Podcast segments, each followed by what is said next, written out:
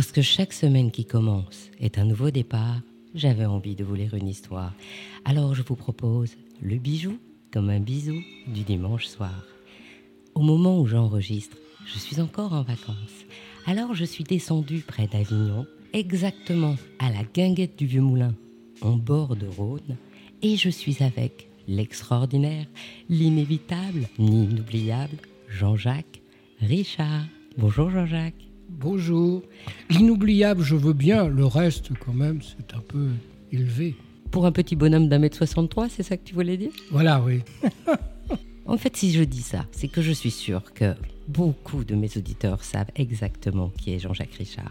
Mais ce que je voudrais qu'il me raconte, c'est 60 ans de l'histoire de la joaillerie. N'est-ce pas Jean-Jacques? Moi, j'ai été fils d'horloger. Et mon père était très tatasse, comme tous les horlogers. Et ça m'énervait tellement qu'il n'était pas question que je fasse de l'horlogerie. Mais ils avaient une assez belle affaire à Rouen. Donc, euh, je voulais faire de la bijouterie et de la joaillerie. Mon père voulait que j'aille à l'école de Cluse. J'ai préféré aller à l'école de bijouterie de Paris, qu'on appelle plus souvent école du Louvre. Non, c'est l'école de la rue du Louvre. Après tes études, tu te lances toi-même, tout seul, en tant que joaillier, quand? Après mes études, euh, j'ai fait différents stages chez différents bijoutiers. Que ce soit de Lille à Poitiers, à Nice, euh, j'ai été chez des, en réalité chez des amis de mon père qui faisaient partie du groupe des joailliers français. Donc il y avait un joaillier français par euh, région. Donc je les ai faits, ce qui m'a permis aussi, aussi bien de faire de l'atelier que de voir de grandes maisons de vente. Et c'est après que je suis rentré chez mes parents, puisque ma mère travaillait aussi à la bijouterie familiale. Oui, mais la question que je te pose, c'est à partir de quelle année tu deviens joaillier, toi, Jean-Jacques Richard? Indépendant. 1972. Et à partir de quand tu deviens président de la FNAMAC 1990, peut-être 85. Et donc, est-ce que tu peux nous expliquer pourquoi tu as voulu devenir président de la FNAMAC, quelles ont été les marches que tu as gravies pour devenir président de la FNAMAC et surtout, qu'est-ce que c'est que la FNAMAC pour répondre à la concurrence, à diverses concurrences, y compris celle des commissaires-priseurs, j'ai été amené à vouloir me battre contre eux. J'ai fondé un syndicat rattaché à la FNAMAC, mais un syndicat en Normandie, groupant la haute et basse Normandie. Et j'en ai été élu président de ce syndicat normand. Évidemment, après, je me suis aperçu très vite que c'est l'échelon national qui décide. Donc, je suis devenu vice-président de la FNAMAC. Pendant six ans, le président Léon était resté 36 ans, lui, à la présidence. Donc, j'ai beaucoup appris avec lui et je lui ai succédé. Et donc, la FNAMAC, pour nos éditeurs, c'est la FNAMAC, à l'époque où j'y étais, avait 1500 adhérents. C'était le syndicat des fabricants artisans, par opposition à la chambre syndicale de la rue du Louvre, qui, elle, regroupait les grandes maisons. D'accord, donc il y avait une segmentation entre les maisons et les joailliers mmh. créateurs dans leurs ateliers. Oui, grâce au président Léon, qui avait fondé ce syndicat, donc après la guerre, il était lui-même diamantaire, pas joaillier. Mais il avait bien vu que les grandes maisons sont là pour absorber tout le monde et absorber surtout les artisans qui travaillent pour eux. Donc il avait créé ce syndicat dont les intérêts n'étaient pas les mêmes que les grandes maisons.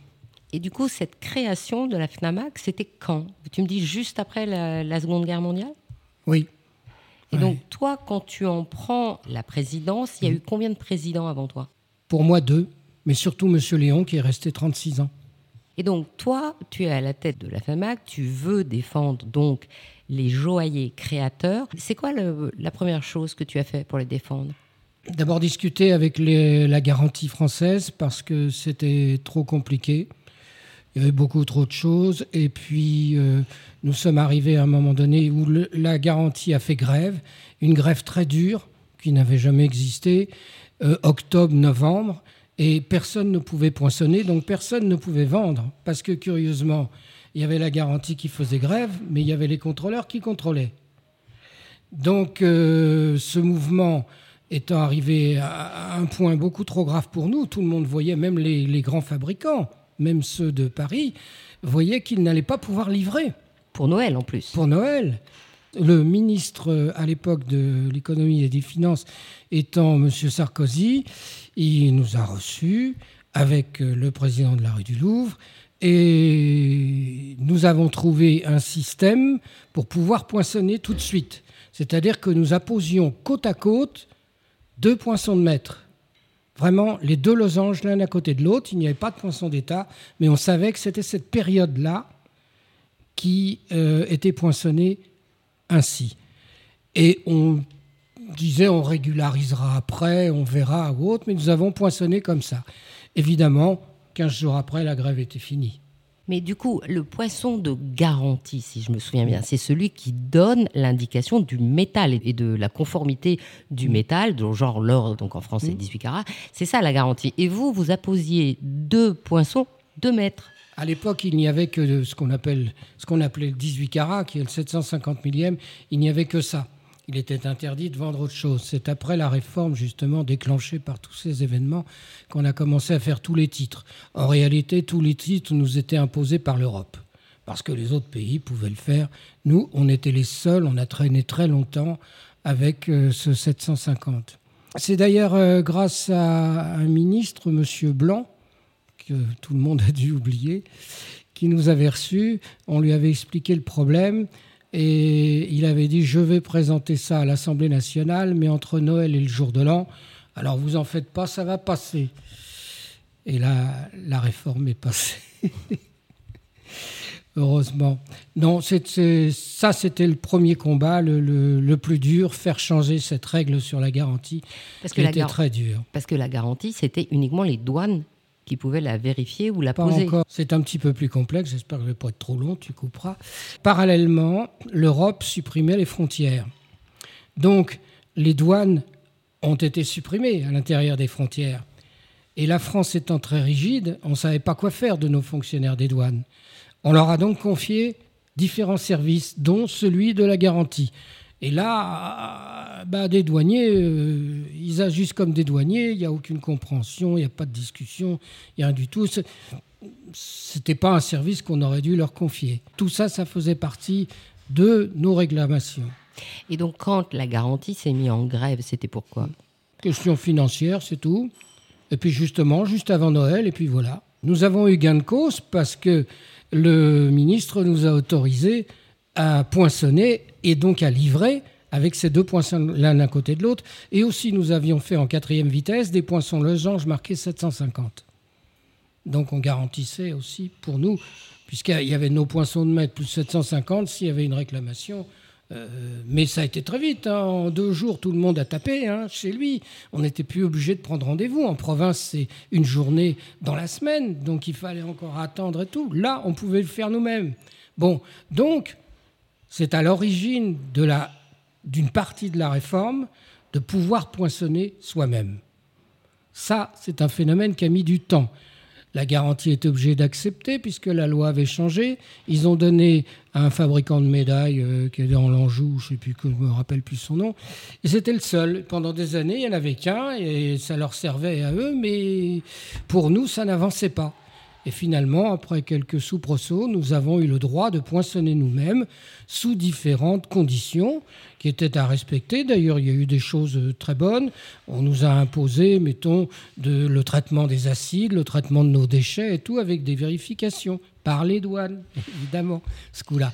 Je dois dire personnellement que lorsque j'avais de l'acide sulfurique provenant du dérocher, euh, j'allais au water et...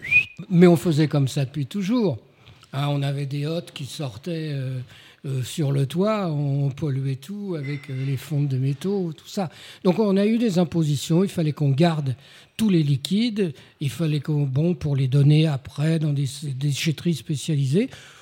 Ma foi, tout le monde s'y est fait, c'est pas plus mal, hein, pour la planète, c'est pas plus mal. Mais ça venait aussi de tout ce mouvement-là. En particulier ce que j'ai dit tout à l'heure avec le, député, M. Blanc, député ancien ministre, Monsieur Blanc, on nous avait dit, ben voilà, euh, d'accord pour tout ceci, mais vous allez devoir accepter la réforme européenne et accepter tous les titres. Nous n'y étions pas prêts, mais alors pas du tout. Ce que tu veux dire par tous les titres, c'est aussi bien le 24 carats que le 9 carats que le 14, c'est ça tous Voilà. D'accord. Alors que la France, c'est 18 points. Pour nous, c'était que ça, que du 750 millième. Et avec le président Léon, j'avais trouvé une combine un petit peu lourde, c'est-à-dire tout ce qui est de l'or, c'est au-dessus de 750, en dessous, c'est de l'alliage d'or. Et il fallait le marquer d'ailleurs. Et on a obtenu gain de cause contre l'Europe grâce à cette modification de la loi. C'était un peu de mauvaise foi parce que même le 750, c'est un alliage d'or. C'est pas de l'or pur. Mais enfin, euh, nous, c'est pas ce qu'on voyait. On a eu l'autorisation. Ça a duré encore euh, presque dix ans. Puis il a fallu appliquer la loi européenne et ou fabriquer et accepter euh, ce qui était fabriqué dans les titres les plus bas. Je crois que la France, pourrait vérifier, je suis plus dans le coup là, reste à, à 750 millièmes. Il y avait, c'est très méchant, tu seras peut-être obligé de couper. Je rentre de Paris, de cette réunion, on avait gagné, tout ça, tout. Et ma femme me dit, il y a un monsieur qui t'a appelé, son nom ne va pas dire grand-chose, mais c'était les bijoux fixes. Et il ne nous avait rien dit. Et lui était au courant de la réforme européenne du tout. Et il avait préparé toute une ligne de bijoux qui s'appelait Cara... Caraïs. Tout, toute sa production en 375 millièmes, c'est-à-dire en 9 carats. Tout était prêt, les publicités, le tout. Nous, sans le savoir, on lui cassait les reins. Et quand je suis rentré de Paris ce jour où on nous a dit c'est d'accord pour la réforme, qu'est-ce que j'ai pris au téléphone? Les bijoux fixes continuent à se vendre aux enchères et c'est un très très bon produit. Ah, fixe, oui, parce que fixe avait une couche d'or réel et j'ai même des articles de, de presse de l'époque où il rachetait les bijoux fixes pour la couche d'or qu'il y avait, il les rachetait d'occasion. Il faisait des publicités dans tous les journaux. Alors, on va faire un petit saut dans le temps.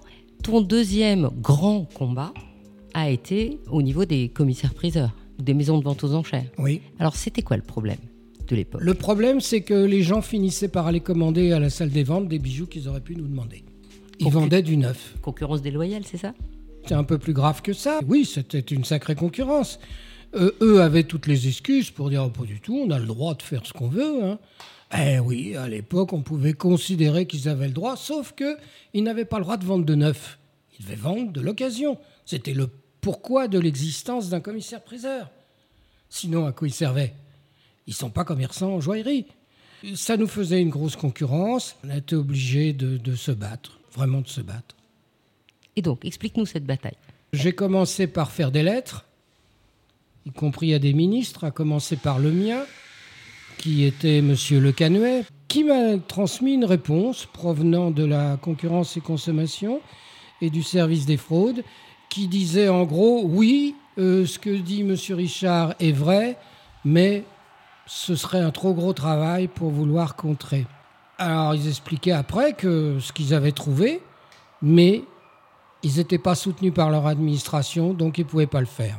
Qu'est-ce qui s'est passé derrière Un jour, un jeune fonctionnaire de la répression des fraudes est venu me voir à Rouen et m'a dit Monsieur Richard, j'ai trouvé plusieurs courriers de, vous qui attaquent les commissaires-priseurs pour les différents trucs et tout. Je me rappelle de sa phrase. Vous avez un peu inondé les services. Il dit Vous voulez vous faire muter Il dit Pourquoi ah, Parce que je connais des commissaires de police qui ont été mutés parce qu'ils s'étaient intéressés de trop près au système. Ah bon, très bien, on a discuté encore une heure, il est reparti. Il est revenu un mois après et m'a dit voilà, on a tout vérifié. Si nous voulons vraiment nous attaquer au problème, si nous y allons rien qu'avec la répression des fraudes, nous n'obtiendrons rien, on sera squeezé. C'est son terme, squeezé. Bon, je lui ai dit quelle est la solution? Il m'a dit j'ai vu avec les douanes, j'ai vu avec la brigade financière de la police judiciaire, et j'ai vu avec la répression des fraudes nationales, nous sommes d'accord pour former une équipe en commun et prendre ce sujet et le régler. Et donc à partir de là, on a cherché et nous avons choisi un commissaire-priseur que je connaissais bien. Nous sommes, comme on dit, déboulés parce que vraiment, on est rentré comme des voleurs dans la salle des ventes. On s'est installé, on s'est fait présenter toute la marchandise. J'ai découvert une première série de 24 erreurs. Et puis après, on a enquêté, on a enquêté. Certains bijoux provenaient de resellers. Le plus important, eh bien, c'était la vente au, noir, la vente de gré à gré, la concurrence déloyale, évidemment. Euh, j'oublie un motif, mais enfin, on avait trouvé tous ces motifs-là, et c'est sur ces motifs que plusieurs maisons ont été perquisitionnées. Et là, nous avons eu des surprises que la brigade financière ne connaissait pas. Nous avons vraiment étudié tous les catalogues, tous les catalogues des, des grandes maisons. Certaines maisons, nous avons envoyé un fonctionnaire de police accompagné d'une fonctionnaire des fraudes et d'un bijoutier. Les trois rentraient comme spectateurs de la vente et ils enregistraient la vente. Après, ils venaient me voir et tout ce qui me paraissait anormal, je reprenais et hop, là, on avait compris les fraudes. C'est comme ça qu'on a démarré. Chacune de ces vérifications de façon individuelle ont amené à un changement de la loi? Oui. Oui, parce que ça a déclenché beaucoup trop de choses. Avait pas que nous. La brigade financière était partie sur les bijoux, mais ils ont vite compris que les tableaux, c'était très douteux. les méthodes de vente, les circuits de vente, de revente, etc., étaient complètement illégaux. Donc ils ont appris beaucoup. On est parti de mon petit truc et puis finalement, bien, nous avons acquis des méthodes. Au service des joailliers créateurs, je crois que tu as développé tout un certain nombre de choses pour les accompagner. Donc, par exemple, je crois que la FNAMAC aussi était à l'initiative des cahiers de tendance. Oui, c'est la FNAMAC au travers de ma pomme, oui. À une réunion de la FNAMAC où nous avions discuté de différents problèmes, j'ai proposé cela de lancer des cahiers de créateurs, mais après avoir lancé les cahiers de tendance de la bijouterie-joaillerie, qui n'existaient pas. Il y avait les cahiers de tendance de l'horlogerie, qui étaient faits à Besançon, où ils ont un organisme, le CTOR, qui euh, finançait tout cela, parce que tout ça, c'est de l'argent. Et nos syndicats, hein, c'est pas avec les cotisations qu'on prenait qu'on pouvait faire ce genre de choses. Donc, euh, nous avons commencé par les cahiers de tendance de la bijouterie-joaillerie on, avait décidé d'un côté de mieux connaître notre profession.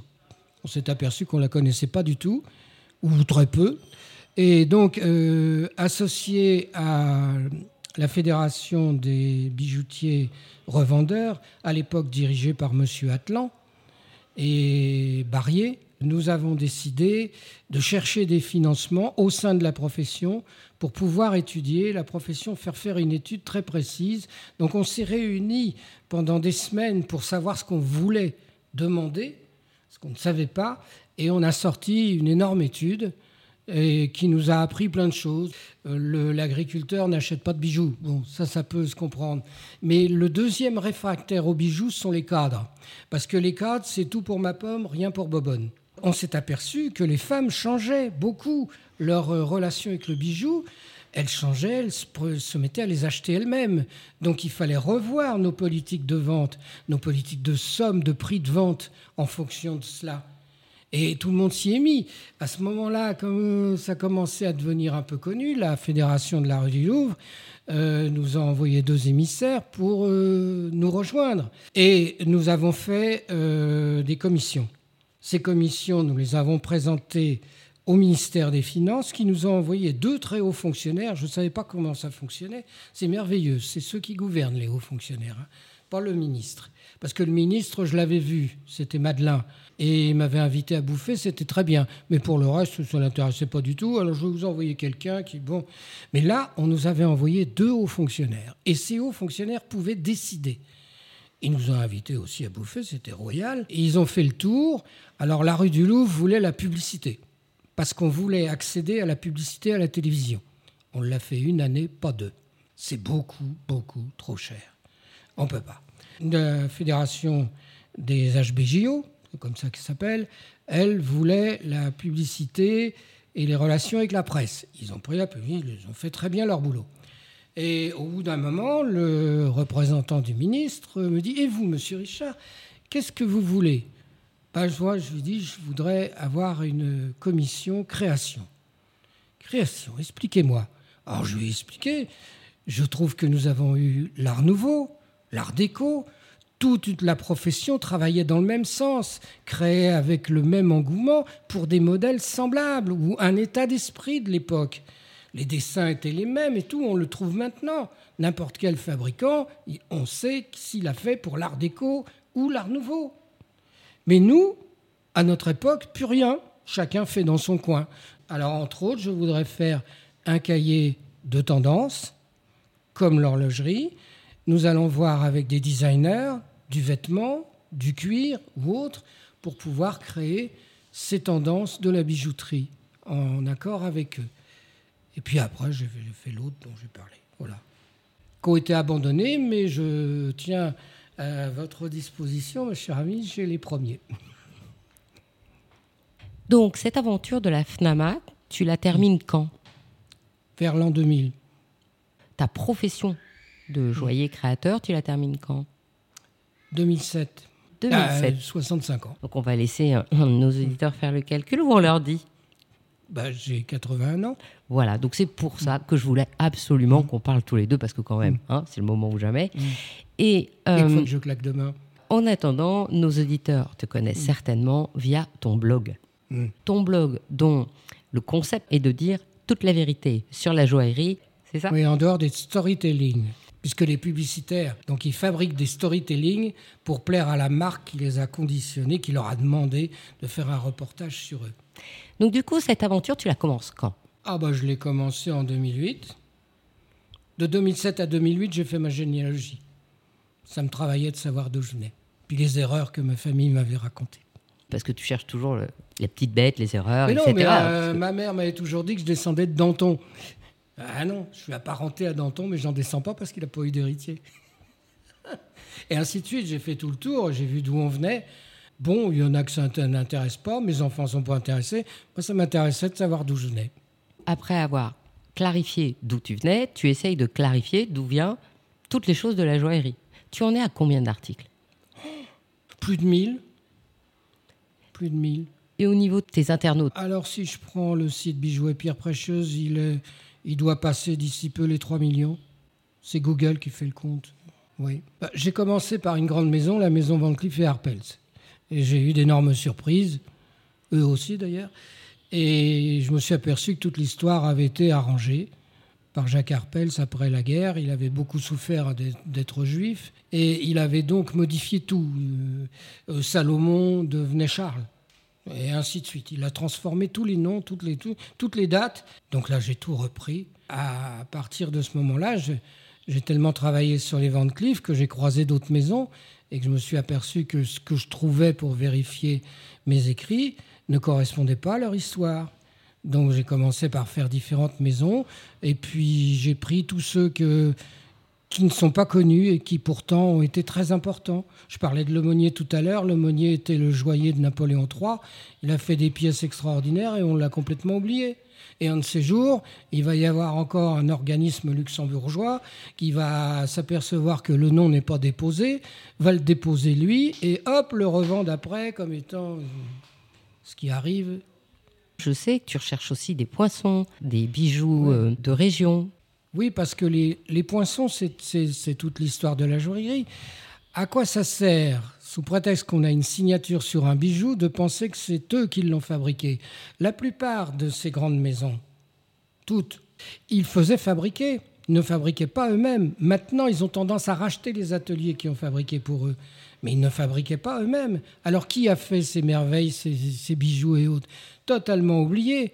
Et puis il y avait le deuxième dada que j'ai retrouvé malheureusement dans mes recherches, c'était la profession en 1939 était à 75% juive, et après la guerre, je ne sais pas si j'y arriverai un jour, mais j'aimerais bien savoir combien il y en avait qui restaient.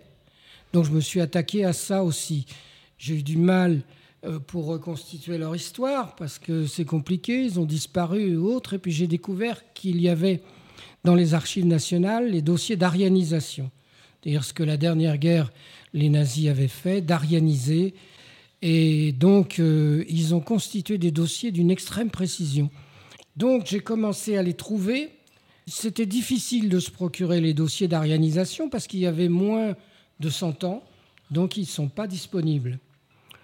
Et finalement, c'est le président Chirac qui a euh, fait je ne sais pas quoi. Enfin, en tout cas, nous avons été autorisés à consulter ces dossiers pour ceux que ça intéresse et qui les trouvent.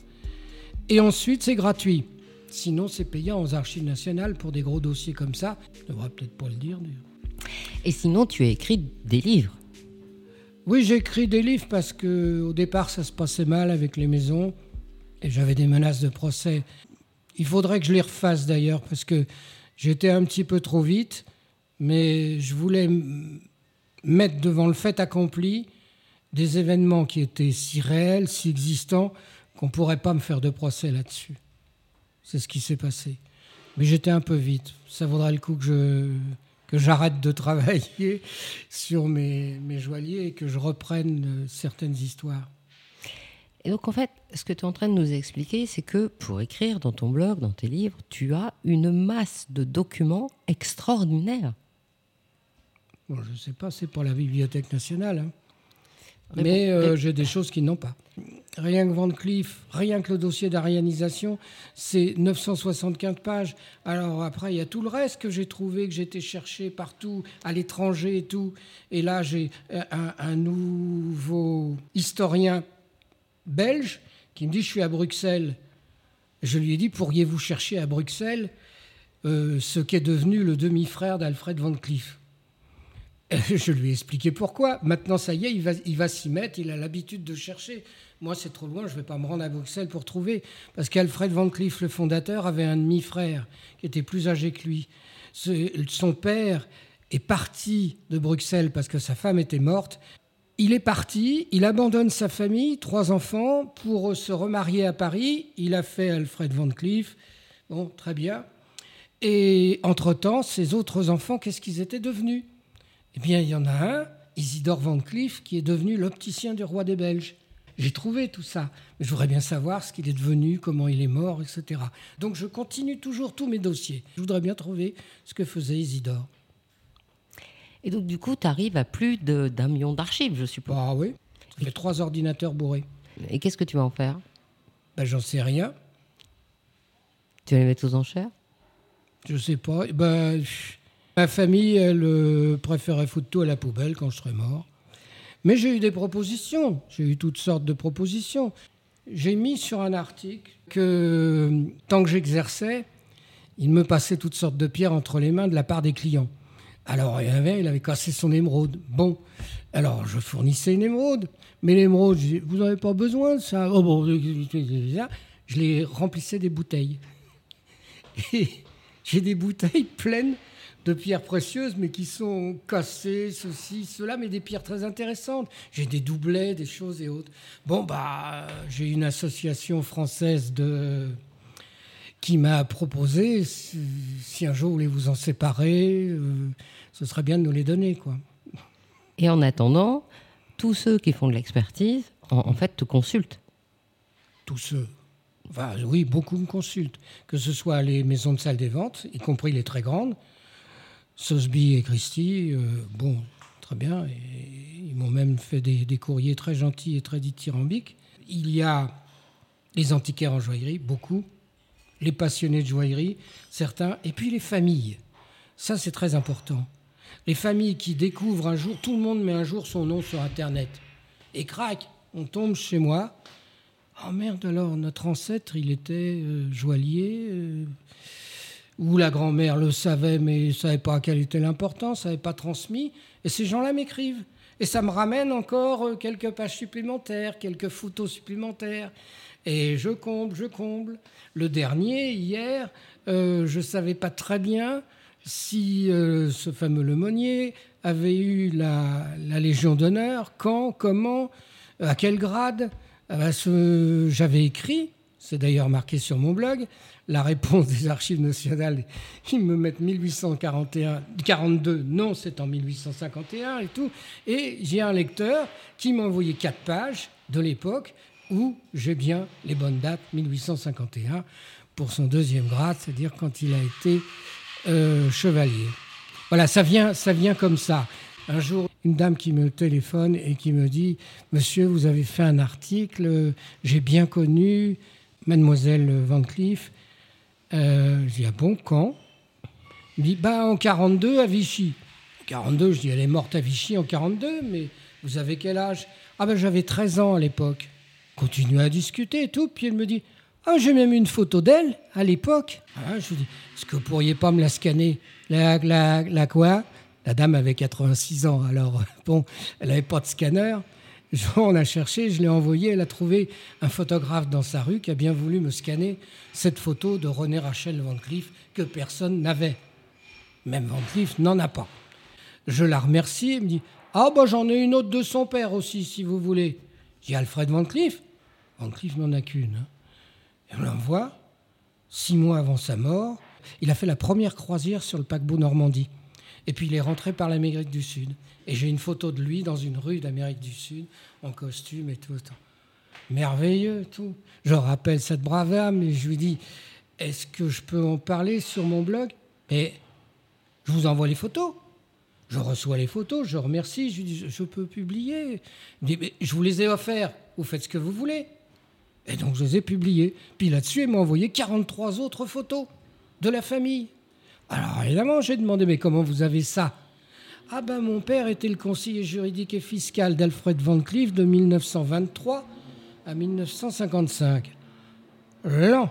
Et c'était donc sa fille qui me possédait ces documents, me l'a envoyé, et j'ai pu continuer l'histoire des Van Cleef. Vous voyez, ça s'enchaîne comme ça. D'autres familles, tout bêtement, euh, me disent bah, si vous voulez, j'ai des lettres, j'ai des trucs. Bon, envoyez. Alors, on me scanne tout ça et puis on me l'envoie. Et d'autres m'envoient. J'ai même un, monsieur Robida dont le, le, joyer était très important dans les années 1850-1870. Lui, il m'a carrément envoyé un livre de mémoire de son grand-père, l'original. Ben voilà, ça se passe comme ça. Alors, vous dire que combien j'ai d'archives, je ne sais pas. C'est des. Voilà, c'est. Je compte pas. Donc, pour te contacter maintenant, quand on a besoin de te contacter, Instagram, Facebook, t'es partout? Bon, je suis même sur mes mails, hein. je réponds à tout le monde. En tout cas, j'ai été ravie de hmm. faire cette interview avec toi. Pas été trop long? Non. Merci Jean-Jacques. Merci Anne, comme ma sœur Anne. En plus, sa sœur s'appelle vraiment Anne. S'appelle vraiment Anne et elle était directrice de la maison Brasier, Becker Brasier, qui en matière de médailles, de bijouterie et tout, était une maison importante. Eh bien, merci et au revoir Jean-Jacques. Au revoir Anne. Ainsi se termine cette histoire de bijoux. Je suis Anne Desmarais de Jotan et je donne une voix aux bijoux chaque dimanche. Et si vous aussi vous avez envie de faire parler vos bijoux et votre maison, je serai ravie de vous accompagner pour réaliser votre podcast de marque ou accueillir en partenaire dans mes podcasts natifs. J'aimais en alternant sur ce podcast le bijou comme un bisou, mais aussi sur le podcast thématique Il était une fois le bijou et sur Brillante, le podcast des femmes de la joaillerie. Alors je vous donne rendez-vous dimanche et n'oubliez pas de vous abonner pour savoir où écouter votre histoire de bijoux. Faites-moi plaisir, soutenez-moi en mettant des avis et des étoiles sur Spotify ou Apple Podcast, en vous abonnant et en partageant l'épisode sur vos réseaux sociaux. Je vous souhaite une jolie semaine et plein de bisous, comme un bijou.